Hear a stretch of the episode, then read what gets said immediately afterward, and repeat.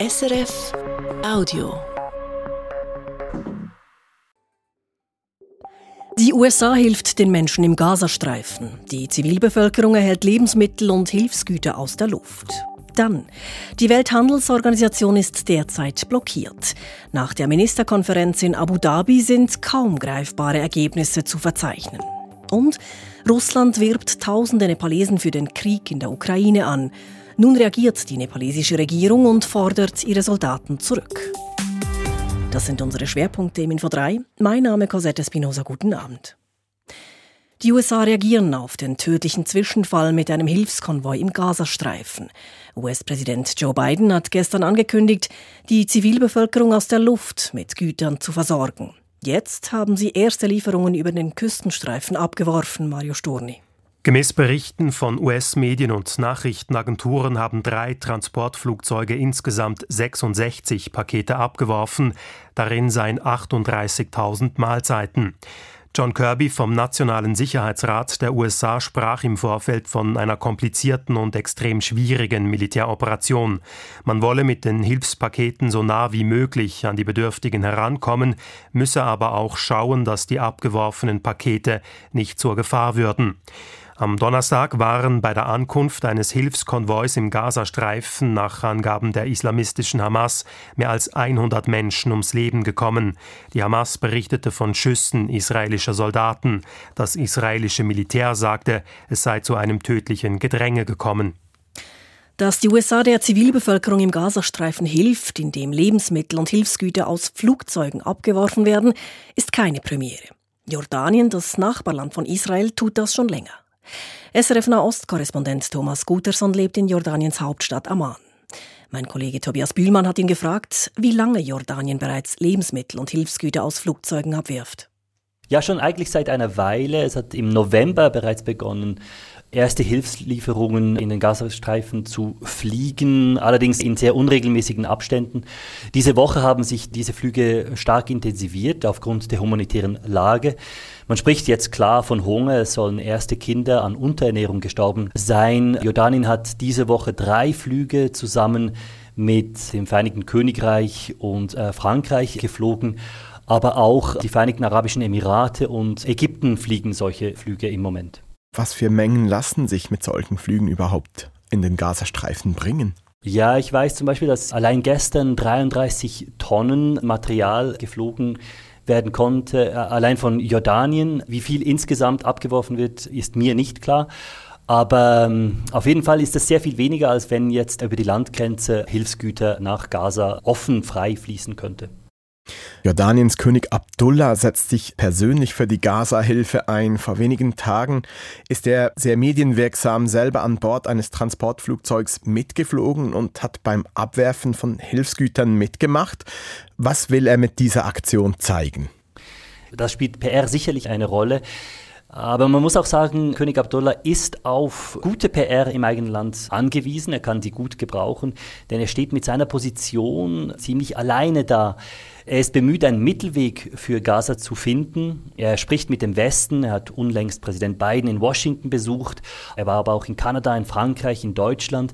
Er versucht eine Lösung für die Palästinenser zu suchen und ist halt eben nicht, wie von vielen äh, in Jordanien gewünscht, auf einem klar anti-israelischen Kurs, obwohl äh, auch seine Wortwahl hat sich in letzter Zeit verhärtet. Aber jetzt gerade im Zusammenhang mit den jüngsten Geschehnissen in Gaza, bei denen um eine Hilfslieferung über 100 Menschen gestorben sind und es jetzt nicht klar ist, ob die israelische Armee auf diese Menschen geschossen hat oder nicht, hat sich König Abdallah nicht dezidiert geäußert. Diese Aufgabe übernahm der jordanische Außenminister, aber auch andere Führer in der arabischen Welt, zum Beispiel in äh, Saudi-Arabien. Da hat man sich klar gegen Israel geäußert und eben diese moderate Haltung des Königs, die kommt bei der Bevölkerung nicht wirklich gut an.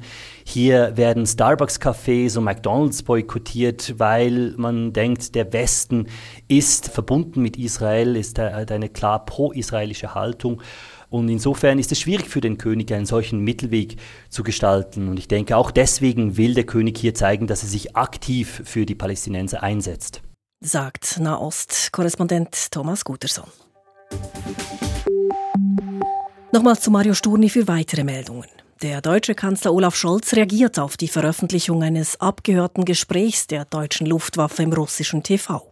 Bundeskanzler Scholz sprach gegenüber der deutschen Presseagentur von einer Zitat sehr ernsten Angelegenheit und er versprach eine sorgfältige und zügige Aufklärung. Das rund 30-minütige Online-Gespräch war offenbar abgehört und vom Staatssender RT gestern veröffentlicht worden. Das deutsche Verteidigungsministerium hat in der Zwischenzeit die Echtheit des Tondokuments bestätigt. Zu hören sind ranghohe Offiziere der Luftwaffe. Sie sprechen über die theoretische Möglichkeit, dass die Ukraine deutsche Taurus-Marschflugkörper einsetzen könnte. Diese haben eine Reichweite von mehreren hundert Kilometern und könnten auch russisches Staatsgebiet erreichen. Der Schweizer Bauernverband will künftig härter mit den Großverteilern über die Preise verhandeln. Das hat Verbandspräsident Markus Ritter in der Samstagsrundschau von Radio SRF angekündigt. Auf der anderen Seite sind sie sehr grosse Profis, die nur verhandeln, die nur einkaufen, die super Informationen haben, aber gewisse Marktmacht. Und da haben wir gesehen, dass es notwendig ist, dass wir unsere vielen Branchenorganisationen vernetzt mit Informationen ausrüsten und mit Verhandlungen auf der höchsten Ebene, auf der Geschäftsleitungsstufe auch aktiv unterstützen. Zuletzt hatten sich die Proteste der Bäuerinnen und Bauern auch in der Schweiz ausgeweitet. Sie fordern unter anderem höhere Preise für ihre Produkte. Markus Ritter hat im SRF-Interview zudem betont, dass Ökologie und Biodiversität künftig keine Kernthemen der Agrarpolitik mehr sein dürften. In diesem Bereich sei in den letzten 30 Jahren bereits viel gemacht worden. Es müsse vielmehr um die Steigerung der Produktion und der Einkommen gehen. Info 3 Eigentlich sollte sie einen möglichst blockadefreien Handel rund um den Globus gewährleisten. Doch sie ist derzeit selber blockiert. Die Welthandelsorganisation, die WTO mit Sitz in Genf. Inzwischen gehören dieser Organisation 166 Staaten an, darunter auch die Schweiz. An der jüngsten Ministerkonferenz in Abu Dhabi, die in der Nacht zu Ende gegangen ist, gab es allerdings nur wenige greifbare Ergebnisse. Die Analyse von Damian Rast. Konsens ist etwas Schönes. Aber Konsens zu erreichen ist beschwerlich. Die Welthandelsorganisation ist aber genau auf diesem Prinzip aufgebaut. Damit etwas beschlossen werden kann, darf keiner der Mitgliedstaaten dagegen sein. Also muss verhandelt und gefeilscht werden, bis alle im Boot sind. Das gelingt selten, und wenn es gelingt, dann hat der kleinste gemeinsame Nenner seinen Namen meist verdient. So auch dieses Mal bei der Ministerkonferenz in Abu Dhabi. Obwohl der Druck groß war, etwas zu erreichen und die Konferenz mehrmals verlängert wurde, gelang es nicht, weitere Maßnahmen gegen die Überfischung der Meere zu beschließen. Nachdem sich die Staatengemeinschaft an der letzten Ministerkonferenz darauf geeinigt hatte, gewisse Subventionen für Fischer zu verbieten, wollte sie diesmal noch einen Schritt weitergehen. Doch die Differenzen blieben zu groß. Auch bei der Reform des WTO-Gerichts kamen die Staaten nicht weiter. Das Gericht kann seit fünf Jahren keine rechtskräftigen Entscheide mehr fällen, weil die USA die Ernennung von Richtern blockieren. Die WTO-Mitglieder bekräftigten in Abu Dhabi aber lediglich, dass sie das Problem bis Ende Jahr lösen wollen. Das wäre wichtig, denn gerade das Streitbeilegungssystem ist einer der tragenden Pfeiler der WTO. Eine Einigung gab es lediglich bei den Digitalzöllen zu vermelden. 1998 hatten sich die WTO-Staaten darauf geeinigt, vorläufig keine Zölle auf Videos, Musik oder Computerspiele zu erheben, wenn diese über das Internet in ein anderes Land übertragen werden. Dieses provisorische Verbot wurde immer wieder verlängert, so auch dieses Mal. Allerdings war der Widerstand Indiens, Südafrikas und Indonesiens groß. Einerseits, weil sich diese Staaten Einnahmen von den Zöllen versprechen und andererseits, weil sie ihre eigenen Digitalindustrien schützen wollen. Das Ganze scheint für die Industriestaaten und manche Entwicklungsländer deshalb nur ein Erfolg auf Zeit. Angesichts dieser Ausgangslage stellt sich die Frage, wie das Handelsrecht an die neuen Herausforderungen der Zeit angepasst werden kann. Viele sehen die einzige Lösung darin, Abkommen abzuschließen, bei denen nicht alle Staaten dabei sind. So nach dem Motto, der Club der Willigen macht vorwärts, in der Hoffnung, dass sich die anderen dann auch irgendwann anschließen. Doch auch gegen dieses Vorgehen regt sich Widerstand. So lehnten es einige WTO-Staaten in Abu Dhabi ab, ein solches Abkommen ins WTO-Recht aufzunehmen. Dieses untergrabe das System der WTO, sagten sie. Konsens ist also auch hier schwierig.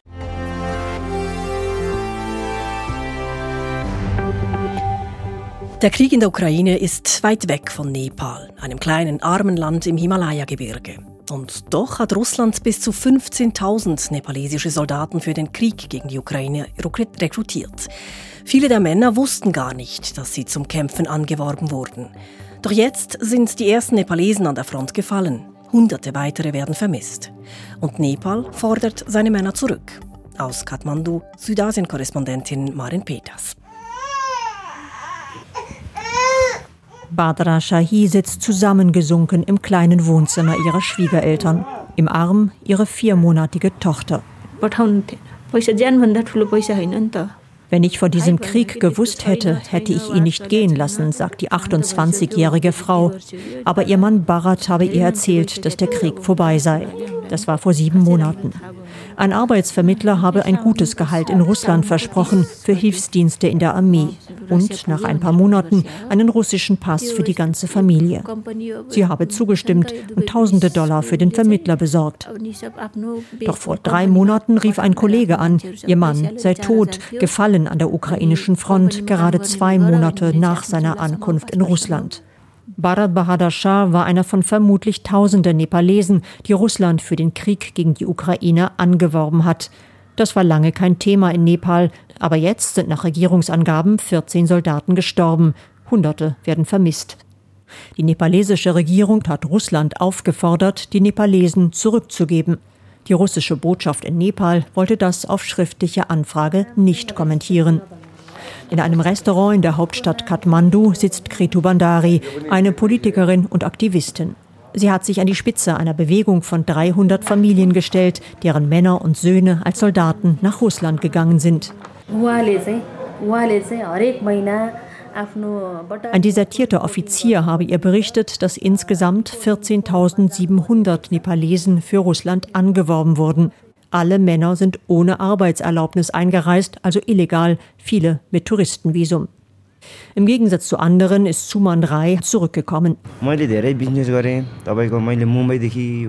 Ich bin für Geld gegangen. Zweieinhalbtausend Dollar seien ihm für einen Hilfsjob in der russischen Armee offeriert worden.